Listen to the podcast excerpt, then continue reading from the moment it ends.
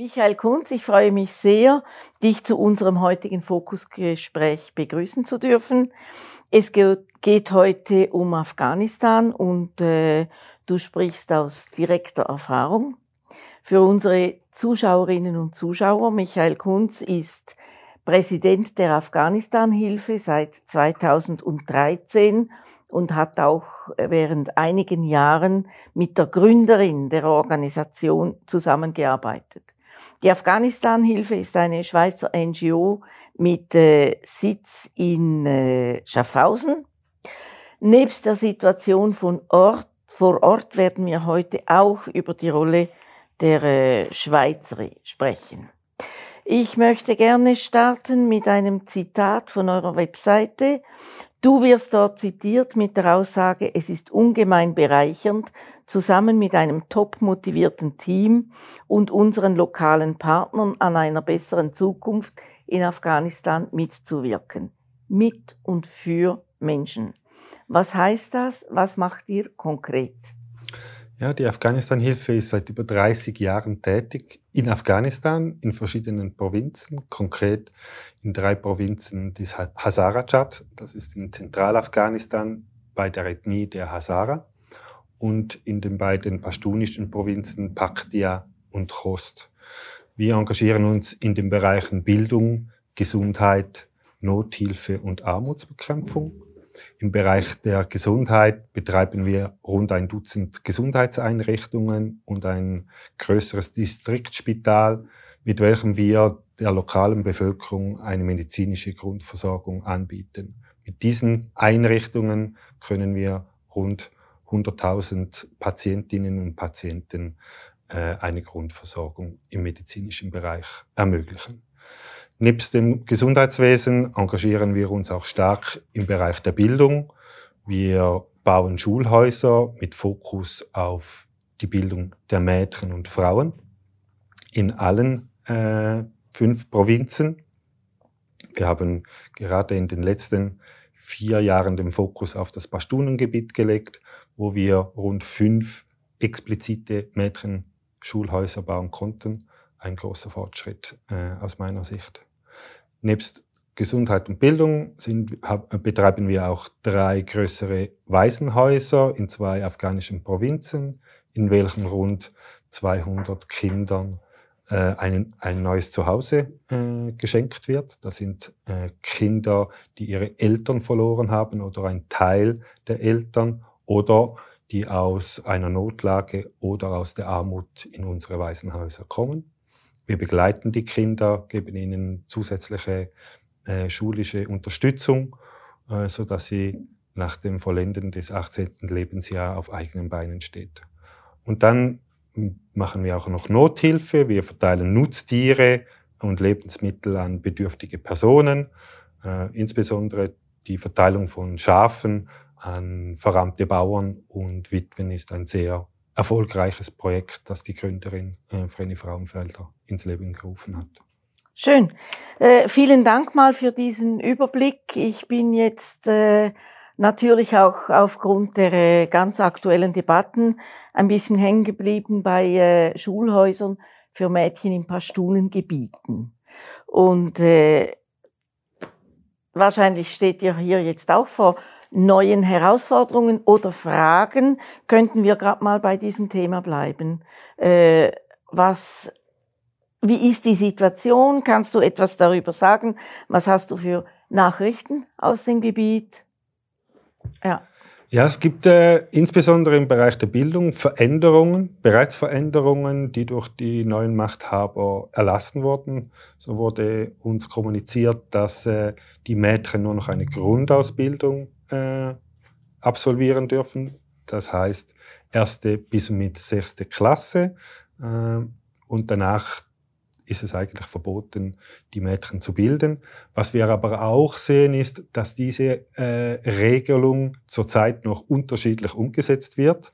Wir sehen zum Beispiel im Hazarajat, äh, in Daikundi, in Bamian, wie aber auch in Krasny, in unseren Schulhäusern, dass die Mädchen tatsächlich nur noch bis zur sechsten Klasse unterrichtet werden. Wohingegen im Pashtunengebiet sehen wir, dass die Mädchen weiterhin die Mittelschulreife, also die Vollendung des neunten, äh, der neunten Schulklasse absolvieren können. Ähm, das begründen die lokalen Partner insbesondere, weil die Regelung noch nicht klar ausformuliert ist. Äh, sie berufen sich darauf, dass äh, sie das so weit begründen, dass wenn Mädchen äh, eigene Schul äh, Schulzimmer und Gebäude haben, dass dann es weiterhin möglich ist, äh, bis und mit der neunten Klasse die Mädchen zu schulen, wohingegen im Hazarajat dies nicht möglich ist, hat vermutlich auch etwas damit zu tun, aus meiner Sicht. Äh, die Regierung steht noch nicht äh, und äh, zurzeit werden die Erlasse lokal gefällt, also das sind irgendwelche äh, Vertreter der Taliban und die agieren auch sehr unterschiedlich, wie wir das merken. Mhm. Da bin ich jetzt äh, gerade erstaunt, dass das im Hazarajat, da wird diese Regel bis, also nur Grundbildung im Moment eingehalten und gerade in den Pashtunengebieten äh, offenbar gehen, gehen die, äh, also im Bereich eurer Schulen, das ist ja nicht, hat nicht eine Allgemeingültigkeit, sondern das sind eure Erfahrungen jetzt, ist das richtig?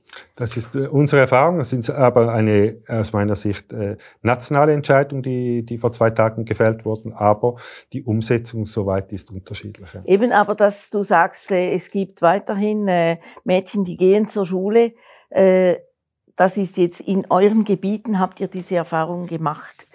Mhm. Gibt es, äh, ich, ich werde da nochmals auf diese Schulen zurückkommen und die, den ganzen Bildungsbereich, aber vielleicht im Moment auch die Frage, äh, das ist eine neue Herausforderung, diese ganze Bildungsgeschichte.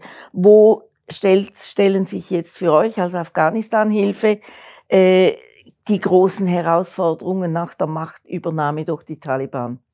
Ja, zum einen, wie bereits angetönt, äh, die alte Regierung ist abgetreten, eine neue Regierung ist da und äh, verschiedene Bereiche dieser Regierung funktionieren nicht mehr. Das ist zum einen hatten wir jetzt größere Probleme bei der Überweisung der Gelder zu unseren lokalen Partnern. Äh, da mussten wir sehr flexible Lösungen suchen, um die Gelder wirklich zu den lokalen Partnern zu bringen. Dann gibt's aber ungemein komplizierte äh, Anforderungen der Taliban, die für uns soweit nicht nachvollziehbar sind. Das hat eben vermutlich damit zu tun, dass die äh, Vertreter in den entsprechenden Gebieten noch nicht einheitlich einer äh, Regelung folgen. Ich mache Ihnen ein Beispiel.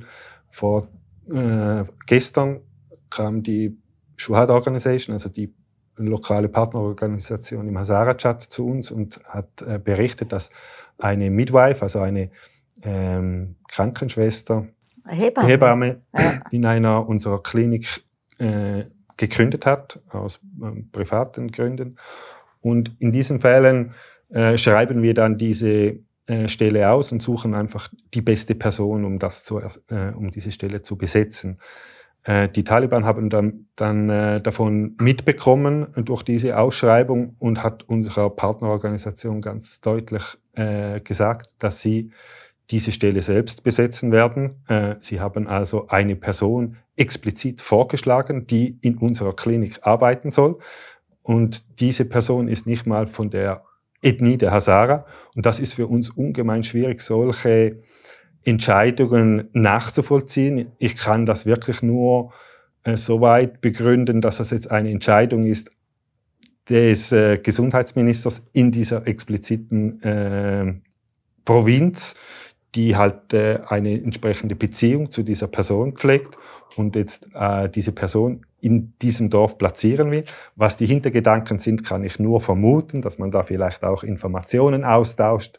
Äh, das sind Vermutungen. Aber für uns sind das natürlich einschneidende Veränderungen, wenn äh, eine neue Regierung äh, schlussendlich das Personal unserer äh, Einrichtungen mitbestimmen will.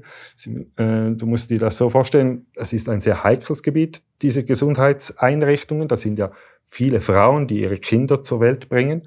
Entschuldigung, Midwife, da geht es um Geburtshilfe. Da geht es um Geburtshilfe. Ja. Und da kann auch mal was schiefgehen.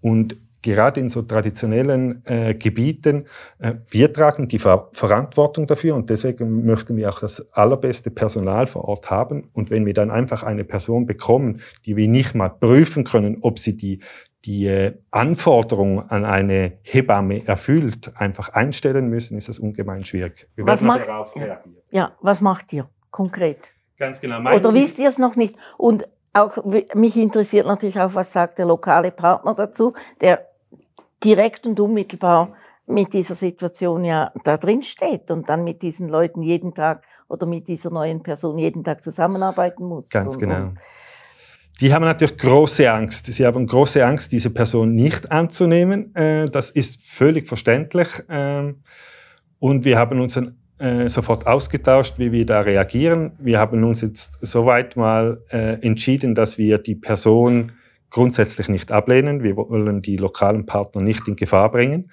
Wir werden aber parallel das Gespräch mit Kabul führen, also mit dem Gesundheitsministerium und erfragen, ob das neue äh, Direktiven sind und Regelungen, auf die wir uns einstellen müssen, oder ob es einfach eine Verfehlung ist eines Ministers in, in, in dieser entsprechenden Provinz.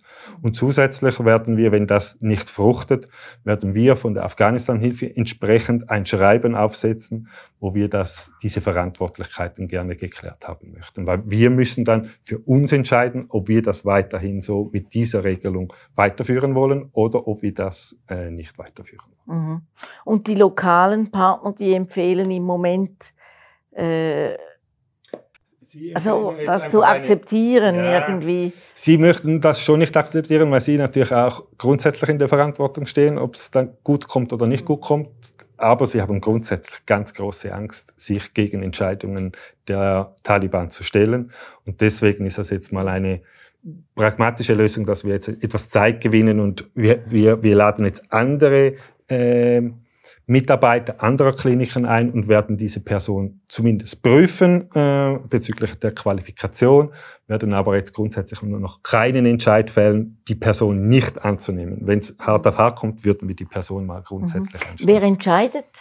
Hier ist das äh, der lokale Partner, Shuhad, Shuhad Organization. Shuhad Organization oder ist das die Afghanistan-Hilfe in Schaffhausen? Das ist grundsätzlich der lokale Partner. Ja. Das Einstellen und äh, das Führen der lokalen Personen. Ja. Wir haben rund 150 Mitarbeitende. Das ist äh, in der Verantwortung unserer, unseres lokalen Partners. Ja. Weil das können wir aus der Schweiz aus nicht. Äh, genau, aber das ist ja irgendwo eine politische Entscheidung, oder? Das ist eine Abgrenzung, ganz genau. Ja, ja. Aha. Ja, das ist jetzt eine äh, konkrete Herausforderung. Es gibt ganz viele solcher konkreten Herausforderungen, die wir uns jetzt stellen müssen. Ähm, sicherlich auch eben, wir haben es äh, vorher angesprochen, die Bildung. Äh, da gibt es sicherlich noch äh, die, die, eine Entscheidung, die gefällt wurde bezüglich äh, erster bis sechster Klasse, vielleicht erster bis neunter Klasse. Dann gibt es aber noch einen weiteren und vermutlich auch komplexeren Bereich Lerninhalt. Also was werden die Taliban ändern am Lerninhalt? Und das wird dann wiederum auf unserer Seite zu einer Entscheidung kommen, können wir das mittragen oder können wir das nicht mittragen.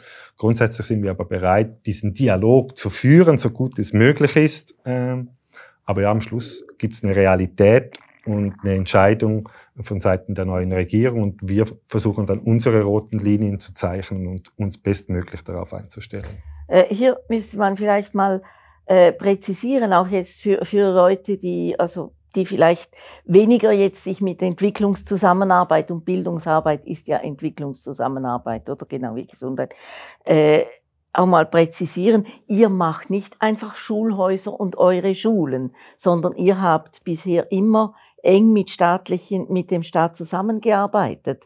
Äh, vielleicht könntest du dieses Modell noch kurz erläutern. Ja, das ist ein wirklich wichtiger Punkt und ich denke, das ist auch ein, ein Grund des Versagens, äh, den wir jetzt sehen. Äh, die alte Regierung war äh, auf der einen Seite nicht so brutal wie die Taliban, auf der anderen Seite umso korrupter. Und für uns war das ungemein schwierig äh, und unvorstellbar mit dieser Regierung in dieser Form so zusammenzuarbeiten, als äh, dass wir gemeinsam Projekte umsetzen. Deswegen haben wir einen Weg gefunden, in dem wir die Zusammenarbeit führen, indem wir konkret, wenn wir ein Schulhaus bauen, auch das Gespräch führen, wo macht es am meisten Sinn, welche Klassen für Mädchen und für Jungs oder für beide. Und dann mit dem Einverständnis der Regierung das Schulhaus bauen und das Schulhaus auch entsprechend der Regierung wieder zu übergeben.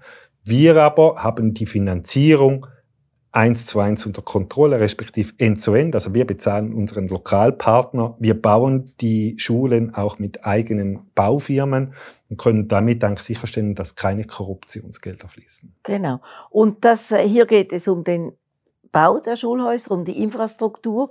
Danach sollte die Regierung das übernehmen, die Lehrpersonen einstellen und dann kommt der afghanische Lehrplan zum Tragen. Und so war das wie ich äh, dich verstanden habe, äh, war das eigentlich äh, vorgesehen oder ist es auch gelaufen? Und äh, was passiert jetzt genau? Was passiert jetzt mit äh, Lehrplänen und Taliban? Mhm. Ja, das ist natürlich jetzt eine Prognose. Ich habe mit den unterschiedlichen lokalen Partnern darüber gesprochen, wie sie das einschätzen. Es gibt unterschiedliche Meinungen. Die pashtunischen lokalen Partner sehen das eher äh, positiv. Es gibt ein, eine äh, Veränderung, vermutlich hinsichtlich, dass es mehr Lehrinhalt religiöser Natur geben wird. Äh, auf der anderen Seite der lokale Partner im Hazarajat, der große Bedenken hat bezüglich der Einflussnahme von radikalen und fundamentalistischen Inhalten im Lehrplan. Und grundsätzlich müssen wir hier abwarten, wie sich das zeigen wird. Und dann ist es dann an uns, die entsprechenden Entscheidungen zu fällen, ob wir weiterhin in diesem Bereich und in welcher Form äh, das mittragen können, wenn jetzt als Extrembeispiel grundsätzlich sehr radikale und fundamentalistische Inhalte an Kindern vermittelt wird. Aber wir sind immer noch positiv, dass, äh, dass grundsätzlich zwar eine Veränderung stattfinden wird, aber dass wir das weiterhin mittragen können hinsichtlich, dass äh, die Bildung auch der Mädchen in wissenschaftlichen und, und die Jungs in wissenschaftlichen Bereichen äh, noch, noch überwiegt. Also. also das ist eigentlich so ein verhaltener Optimismus trotz der schwierigen, schwierigen Situation jetzt. Und der Optimismus, gut, das ist jetzt vielleicht Kaffeesatz lesen, wenn ich frage, äh, geht der Optimismus betrifft er auch Bildung von Frauen? Mhm. Ja, schlussendlich müssen wir an dieser, ich nenne es jetzt Hoffnung, Hoffnung festhalten. Ja. Äh, sonst verzweifelt man in diesem Land. Und äh, grundsätzlich sehen wir ja jetzt insbesondere im Bereich der Bildung zumindest einen kleinen Fortschritt, nein, einen Fortschritt bei den Taliban. Früher war das gar nicht möglich, die Bildung von, von Mädchen. Jetzt ist Bildung möglich bis zur sechsten Klasse oder bis zur neunten Klasse. Und von dem her hoffen wir natürlich, dass wir über die Zeit eine Veränderung herbeiführen können, die dann auch Fundament haben in, in der afghanischen Kultur. Mhm. Äh, also es ist jetzt auch äh, zum Teil eben in den Medien die Rede von äh, Frauen, die eigentlich so auf dem unterwegs waren oder sind, waren auf eine berufliche Karriere, auf äh, ja auch mit Wahlmöglichkeiten, was sie machen wollen, gebildete Frauen. Äh, ist das für dich auch irgendwie ein Anker der Hoffnung? Ist der, der, Anker der Hoffnung ist sicherlich, dass wir in den letzten 20 Jahren, respektive 30 Jahren, äh, eine Generation bilden konnten, die nun teilweise durch die Scharia wieder verschwindet in, in Privathaushalte. Sie können die die Wünsche nicht erfüllen, indem das eben Politikerinnen werden oder bei der Regierung arbeiten oder Ärztinnen werden, äh, Journalistinnen werden. Auf der anderen Seite, das sind und bleiben gebildete Frauen und das ist unsere große Hoffnung, dass sie auch die, diese Veränderung dann schlussendlich herbeiführen äh, in der afghanischen, äh, im afghanischen Kontext. Aber das braucht aus meiner Sicht jetzt vermehrt oder viel mehr Zeit. Früher waren wir sehr schnell unterwegs in diesem Fortschritt, insbesondere im Hazarajat. Mhm. Jetzt verlangsamt sich das ähm, sehr radikal durch die Taliban. Aber das wäre jetzt eigentlich die Frage, wenn wir von früher waren wir schnell unterwegs, auch mit Fortschritt. Äh, betrifft das das ganze Land oder müssen wir hier stark unterscheiden? Also sicher Kabul, da ist sicher viel passiert. Wie ist es mit äh, ländlichen Regionen? Ja, das ist sicherlich ein wichtiger Punkt, den du ansprichst. Also ich denke, gerade im Hazarajat war das Tempo sehr hoch. Äh, wie bereits erwähnt, früher bei den Taliban war die Bildung nicht möglich. Jetzt haben wir mehr als 50 Prozent Mädchen in allen Schulhäusern in diesen drei Provinzen. In den Hazara-Regionen. Und die, äh, auch wenn man das ansieht, bei der, beim Übertritt in die Universitäten waren die Hazaras sehr gebildet, sehr erfolgreich und das ist natürlich auch entsprechend anderen Ethnien ein Dorn im Auge. Auf der anderen Seite, im Pashtunengebiet ist das Tempo um einiges langsamer, aber das Tempo war, war hier. Also ein Beispiel, als ich begonnen habe bei der Afghanistan-Hilfe, war mein erstes Projekt, das ich umsetzen wollte, ein Mädchenschulhaus in einem pashtunischen Gebiet zu bauen. Äh, die Taliban kamen Wind rüber und schrieben einen Brief an die Partnerorganisation, dass, dass sie äh, das Schulhaus zwar bauen können, aber sie das Schulhaus äh, nach der Fertigstellung anzünden werden, weil für sie das nicht im Einklang ist mit der Tradition und äh, mit der Scharia. Und wie ich vorher erwähnt habe, in den letzten vier Jahren fünf Schulhäuser explizit für Mädchen im Pastungebiet ist schon ein großer Fortschritt. Ähm, aber es, er ist noch im Vergleich zum Hazarajat jetzt doch einiges langsamer. Äh, diese Woche gab es ein Interview mit dem äh, Islamwissenschaftler Reinhard Schulze auf äh, äh SRF News und da hat er gesagt, das, was in Afghanistan als Scharia definiert wird, ist eine Auslegung des islamischen Rechts entsprechend der Normen, die in den Sittengesetzen der pashtunischen Stammesgesellschaft existieren. Und er führt dann weiter aus, dass diese Ordnungen eben zum Teil viel strenger sind als das, was durchaus radikal islamische Interpretationen der Scharia auch ausmachen. Und äh, also du, du siehst das auch so. Und dann wäre dann die Anschlussfrage, die Pashtunen sind natürlich die größte Bevölkerungsgruppe, aber könnten sie denn so ein Recht äh, einfach quasi überstülpen auf andere, andere Ethnien mit, mit einem anderen, äh, einer anderen Tradition und anderen Wertvorstellungen. Ja, grundsätzlich werden die Pashtunen das versuchen. Ähm, es ist äh, wirklich wichtig, diese ähm, Gegebenheiten vor Ort auch zu verstehen. Und ich glaube, das ist auch ein mitunter ein Grund, wieso es gescheitert ist. Ähm, Grundsätzlich wird Entschuldigung, wieso was gescheitert ist? Die, das, das, das Projekt äh, einer republikanischen Demokratie okay. im, im, im, Verständnis der USA, weil man einfach die Kultur, das Land und die Menschen grundsätzlich so nicht verstanden hat, weil die Scharia und die Stammesgesetze insbesondere von den ländlichen, von der ländlichen Bevölkerung mitgetragen wird. Das ist eine Realität. Und ähm, ich bin kein Islamwissenschaftler, aber es ist so, dass wir diese Scharia haben und das Stammesgesetz der Pashtunen, das Pashtunwali.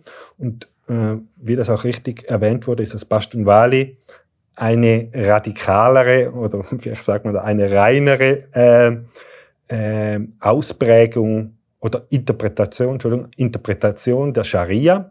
Und die Pashtunen äh, handhaben ihre Rechtslehre grundsätzlich nach diesem Pashtunwali. Äh, man hat, und ich habe das auch nochmals mit den lokalen Partnern besprochen, grundsätzlich in einigen Gebieten die Möglichkeit, vor einer Schlichtung in einer sogenannten Jirga zu wählen, möchte ich nach der Scharia oder möchte ich nach dem Stammesgesetz, dem Pashtunwali, Pashtunwali äh, verurteilt werden.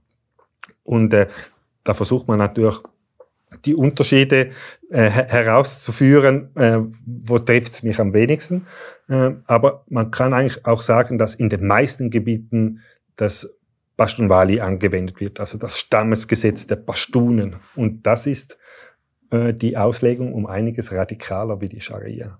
Wenn ich aber mit einem Pashtunen spreche, dann ist das wie grundsätzlich normal, dass es halt diese brachiale Gewalt gibt in, in dieser Bestrafung. Und sie haben auch wenig Verständnis, dass wir äh, darüber urteilen und das anders sehen. Äh, es sind wirklich andere Gegebenheiten vor Ort. Ich möchte das auf keinsten Fall äh, äh, gutheißen, diese Strafen, aber es ist eine Realität. Es ist nicht was von außen, das man überstülpen will, sondern es ist was von innen, von den Pashtunen. Und es gibt jetzt diese, äh, du hast es vorhin angesprochen, diese verschiedenen Ethnien, eben mit den verschiedenen Stammesgesetzen. Und äh, da versuchen die Pashtunen grundsätzlich, ja, das ist ein Machtspiel, dieses, dieses Stammesgesetz über das ganze Land zu verbreiten und umzusetzen. Und ich glaube, es wird den Pashtunen gelingen, wenn nicht noch äußere Faktoren mit ein fließen, wie zum Beispiel jetzt der ISK, der jetzt noch hier äh, Tumult auslösen könnte, oder dann halt innere Aufstände. Aber also wir haben jetzt auch gehört von äh, Machtkämpfen unter den Taliban, oder? Das ist nochmal was anderes als der ISK, der, der äh, bereits ja Anschläge verübt hat. Und auch hier gibt es offenbar verschiedene Auslegungen, radikalere und gemäßigtere. Und ist es so, dass sich eigentlich die Radikaleren jetzt schon durch, eher durchsetzen oder ist das jetzt auch, wenn du mit den Partnern sprichst, noch völlig, völlig offen? Es ist vermutlich jetzt beim ersten Entscheid, wo jetzt eher Hardliner äh, äh, selektiert wurden, vermutlich schon eine Vorentscheidung, dass es vermutlich eher die Hardline oder die alte Garde sein wird, die das Sagen hat. Aber du hast es richtig äh, angesprochen, die, die Taliban agieren zwar von außen äh, sehr homogen, aber es gibt auch heterogene Strömungen, Land, Stadt, Kandahar-Fraktion, Kabul-Fraktion, äh, radikalere, die mit, mit, mit Al-Qaida sympathisieren, solche, die eher nationalistisch, religiös unterwegs sind. Und da gilt, und ich denke, deswegen ist auch diese Regierungsbildung zurzeit so schwierig, weil jetzt hier intern Machtkämpfe oder Diskussionen stattfinden, welche Linie das man fährt. Jawohl, ja, ja. Aber äh, es ist auf, all, auf jeden Fall so, dass äh, also die Taliban das sind Pashtunen und die Unterstützung in Teilen der Bevölkerung ist einfach da. Das ist da und, und das ist äh, für uns wahrscheinlich, äh, ja, aus unserer Warte vielleicht schwierig zu verstehen, aber es ist eine Realität. Absolut. Und, und das, ist immer auch, das ist auch immer wichtig, aus dieser westlichen, diese westliche Brille abzulegen. In vielen, in vielen Dingen. Wir haben unsere Werte, wir haben unsere Vorstellung davon, was richtig und falsch ist. Aber du hast es richtig angesprochen, es gibt einfach eine Realität und dieser Realität müssen wir uns stellen, unabhängig, ob wir es gut oder schlecht finden. Sie ist ja. einfach Realität. Haben wir rote Linien oder irgendwie Menschenrechte sind nicht verhandelbar. Absolut. Absolut. Frauenrechte sind Menschenrechte. Absolut. Es ist schwierig. Und da ist man auch, da ist auch der Westen jetzt in einer sehr schwierigen Situation. Man, und aus meiner Sicht muss man jetzt dieses Gespräch mit dieser Regierung führen, äh, die extrem radikal ist und man muss Lösungen finden, obwohl man grundsätzlich ihre Ideologie äh, ablehnt. ich möchte gerne noch mal auf das zurückkommen. Äh, ich habe eine Passage gelesen auf eurer Afghanistan-Hilfe, die hat mich äh, sehr betroffen gemacht. Ich möchte das schnell vorlesen. Momentan werden wir überflutet, schreibt ihr, von den verschiedensten Anfragen und Bitten.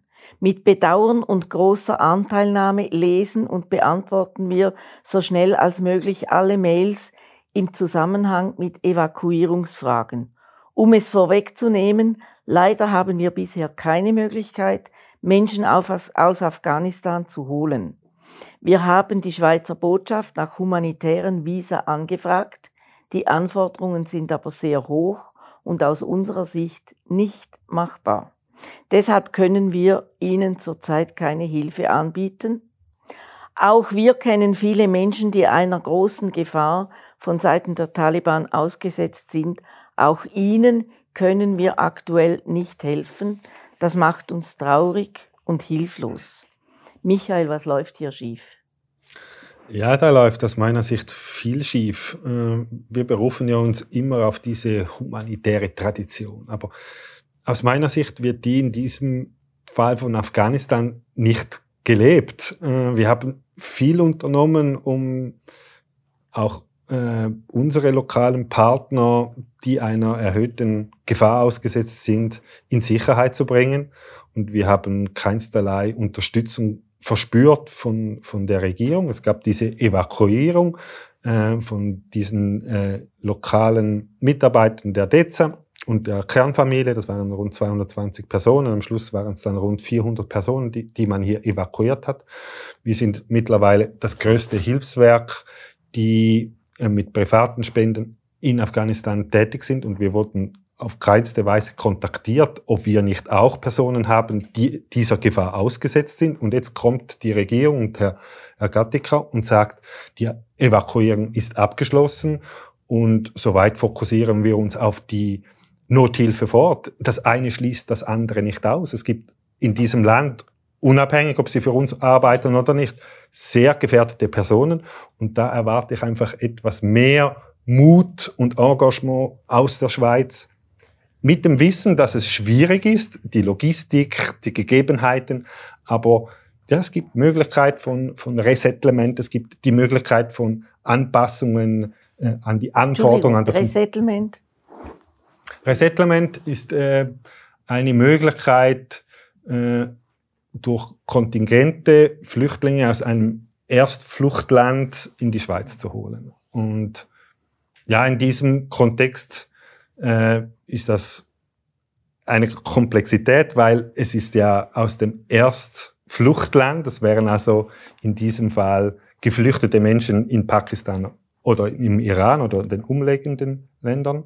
Aber es ist halt einfach eine sichere Möglichkeit, gefährdete Personen auf legale und sichere Art und Weise aus, äh, in die Schweiz zu bringen. Das wäre eine Möglichkeit. Und für die Personen, von denen ihr hier sprecht, die sind aber auch noch in Afghanistan. Ganz die genau. gefährdeten Personen. Die sind in Afghanistan und deswegen hört sich das auch etwas zynisch an, wenn wir dann natürlich hören, ja, es gibt ja die Möglichkeit des humanitären Visa. Ja, diese Möglichkeit gibt es, aber es gibt ganz hohe äh, Hürden, dieses, äh, diese Anforderung zu erfüllen. Das ist zum einen rechtlicher Natur, also es muss konkret und unmittelbar eine Bedrohung bestehen. Wir, wir sind hier in einem Schwebezustand. Es gibt ganz viele Personen, die unmittelbar äh, und konkret bedroht sind, aber in welcher Form dass das bewiesen werden kann, schwierig.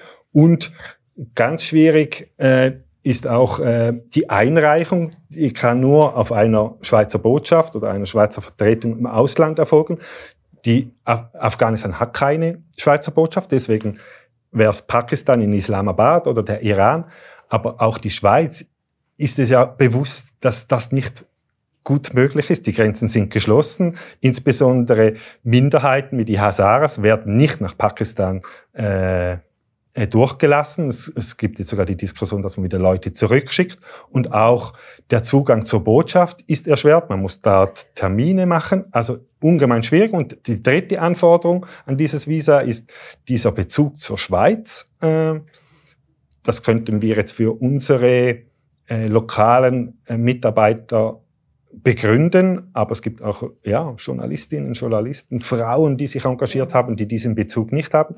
Deswegen gibt es ja auch äh, andere Möglichkeiten und unsere, unser Wunsch ist einfach, diese Anforderungen, dieses humanitäre Visum zu senken, dass man zum Beispiel äh, Vorabklärungen oder Einreichungen über Kontaktpersonen äh, in, der, in, der, in der Schweiz einreichen können. So müssten wir nicht die Leute äh, einen, einen äh, gefährlichen Weg äh, äh, schicken und am, am, Schluss kommen sie nicht in die Botschaft und erfüllen die Anforderungen also, nicht. Heißt das zum Beispiel über eine Kontaktperson, könnte jetzt äh, die Afghanistan-Hilfe oder zum Beispiel eine Kontaktperson in der Schweiz, welche die Abklärungen äh, über die Kommunikationskanäle, die ihr eben habt, genau. äh, machen würdet. Ganz und, genau. und das dann Zumindest vorab klären, oder? Wenn ja. Sie dann sagen, es, es ist dann nicht möglich aus, aus der Anforderung, dann müssen wir die Leute nicht nach Pakistan schicken, äh, weil die Gefahr ist da schon sehr groß. Äh, eben, äh, wir haben auch Leute, die den Weg versucht haben. Es hat niemand geschafft, zu, äh, bisher nach Pakistan zu kommen. Von, von euren Partnern, respektive in deren Umfeld, Ganz genau. das hat niemand geschafft. Bis jetzt hat es ja, niemand ja. geschafft über die Grenze. Äh, wer sind denn, ich nehme an, ihr seid in Kontakt mit dem EDA, mit dem äh, Justizdepartement. Äh, ja, wir haben einen offenen Brief an Frau Keller-Sutter äh, geschrieben mit einem dringenden Appell, eben hier Hand zu bieten, der humanitären äh, Tradition der Schweiz auch Folge zu leisten. Und wir bekamen jetzt einen, einen Brief von Herrn Gattica, eben in dem stand, dass es halt nicht möglich ist und dass der Fokus auf die Hilfe vor Ort ist. Da, da, ja, da fühlen wir uns grundsätzlich nicht wirklich abgeholt in dem Sinne, dass man Menschen wirklich helfen will, die konkret bedroht sind, sondern es, ist, es erscheint mir eine Strategie auch, dass man sich abgrenzt und sich versteckt hinter Anforderungen äh, und Dingen, die schwer zu erfüllen sind für uns. Mhm. Ja, das ist, das ist traurig in dieser Situation, wo es eigentlich äh, immer geheißen hat, Leute, die dann für diese, für, für westliche Organisationen arbeiten, äh, hier haben wir auch eine gewisse Verpflichtung. Äh, du sagst, äh, du stellst hier die humanitäre, also du sagst, äh, die humanitäre Tradition der Schweiz wird hier arg strapaziert. Und jetzt sage ich, aber die Schweiz will ja bis Ende 2022 60 Millionen, 60 Millionen äh, Franken humanitäre Hilfe leisten. Ja, das eine schließt das andere nicht aus. Ich finde das ein, ein, ein wichtiger und ein guter Entscheid ja. der Schweiz, äh, ja. diese, diese Hilfe aufzustocken. Und wirklich sind ja die, die UNO rechnet wirklich jetzt auch mit, mit 18 äh, Millionen Menschen, das sind 50 Prozent der Bevölkerung, die in eine Notlage geraten mhm. durch äh, Hunger, äh, durch den Umstand dieser, dieser Bewegung. Und deswegen, ja, die Hilfe vor Ort, das finde ich ein starkes Zeichen. Auf der anderen Seite äh, wünsche ich mir auch die Hilfe hinsichtlich, dass man wirklich bedrohte, unmittelbar bedrohte Personen hier eine Möglichkeit äh, schafft. Und das muss ja nicht so sein, dass man dann Tausende, äh, Hunderttausende von Personen in der Schweiz einfliegt. Es kann auch sein, dass man lokale Möglichkeiten schafft, äh, die Personen in Sicherheit zu bringen. Aber zurzeit spüre ich einfach gar nichts, auch weil das Personal, äh, das Schweizer Personal aus Afghanistan abgezogen wurde. Und das ist für mich schwierig zu verstehen. Personen, wir sollten ja jetzt eigentlich eine Vertretung haben in der in, in Afghanistan, welcher diese Beziehung zu den neuen Machthabern führt. Und das sagte die Schweiz auch immer. Es ist wichtig, diesen Dialog zu führen, aber wenn man keine Personen vor Ort hat, dann kann man diesen Dialog ja gar nicht führen. Also es ist jetzt, weißt du das, ist da jetzt etwas geplant oder, äh, also im Moment ist keine Vertretung, Botschaft sowieso nicht, äh, der Schweiz vor Ort. Ganz genau. Ja, ja.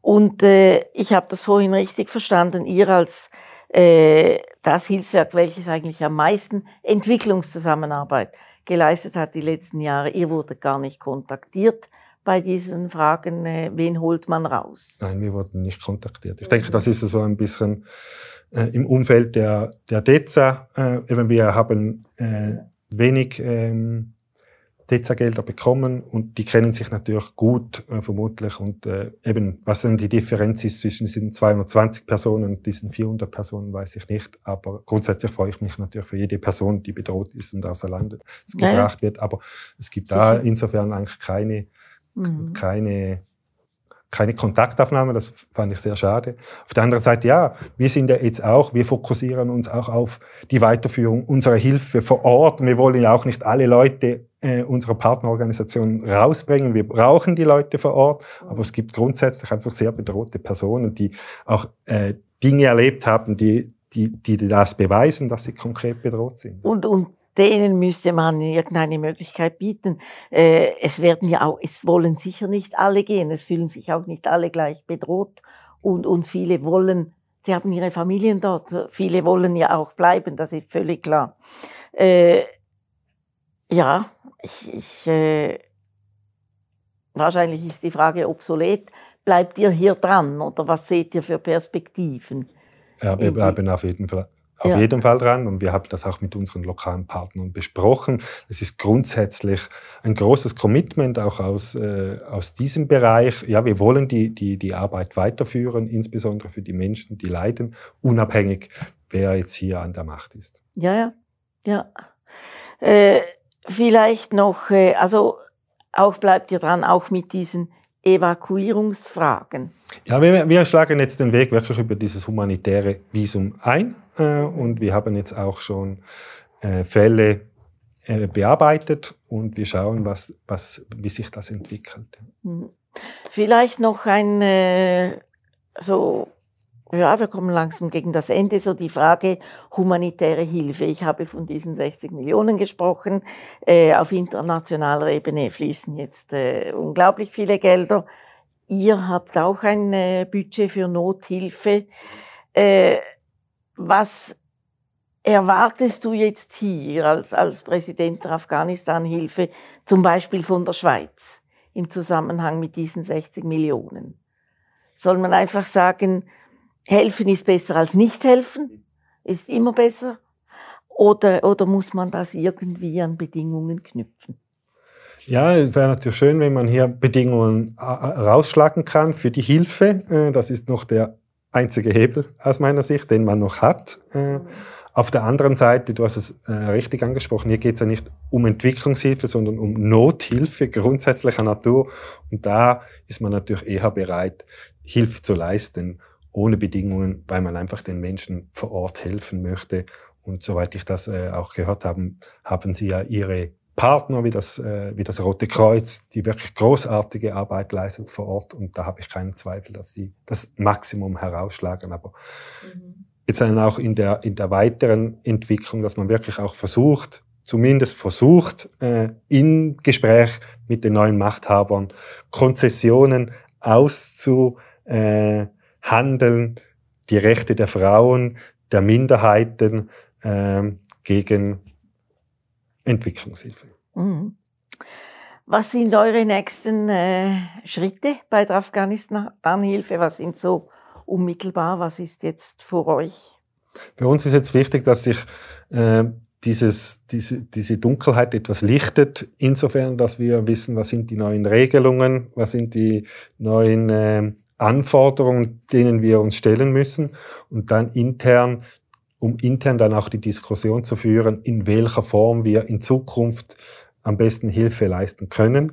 Das steht jetzt sicherlich im, im Fokus. Auf der anderen Seite ja, gibt es auch bei unseren mm, lokalen Partnern aus persönlichen Gründen Entscheidungen von, von, von, von Personen, die die Flucht antreten, unabhängig von unserer Hilfemöglichkeit. Und da gilt es jetzt auch, diese Projektpartnern äh, zu unterstützen, insofern, dass, dass sie weiterhin die Möglichkeit haben, die Hilfe, die wir finanzieren, äh, umzusetzen. Jawohl. Äh, wie viele Telefonate oder Mails erhältst du noch pro Tag? Du warst ja am Anfang überschwemmt, Ja. also so Ende August. Hat das etwas abgenommen? Die, diese Hilfeschrei haben etwas abgenommen, einfach auch aus, aus dem Grund, weil wir sehr strikt äh, und ehrlich geantwortet haben und diese Hoffnung ähm, weggenommen haben, dass, dass es über uns eine Möglichkeit gibt, äh, in Sicherheit zu kommen. Zur Ausreise? Ja, ganz genau. Ähm, Es waren ja nicht nur die äh, Partner und, und ihre Mitarbeitenden, sondern es waren auch Freunde und Bekannte, die wir durch die vielen Reisen kennengelernt haben, die grundsätzlich einfach diesen Kontakt hatten und sich alle meldeten. Ähm, Jetzt intensiv, intensiviert sich eigentlich die, die Kommunikation mehr mit den Projektpartnern, um eben genau solche Herausforderungen, die wir heute besprochen haben, zu diskutieren und bestmöglich äh, darauf zu reagieren. Ja. Äh, Michael Kunz, ganz herzlichen Dank für dieses Gespräch. Ich wünsche dir, der Afghanistan-Hilfe und den Partnern vor Ort viel Mut, Zuversicht äh, für die Herausforderungen, die auf euch warten. Und äh, ich werde eigentlich dann der Geschäftsleitung im Denknetz vorschlagen, dass wir so nach einem halben Jahr mal ein Update machen, schriftlich oder im Gespräch, zu schauen, wie das weitergegangen ist. Im Moment alles Gute und vielen Dank für das Gespräch. Vielen herzlichen Dank für die Einladung.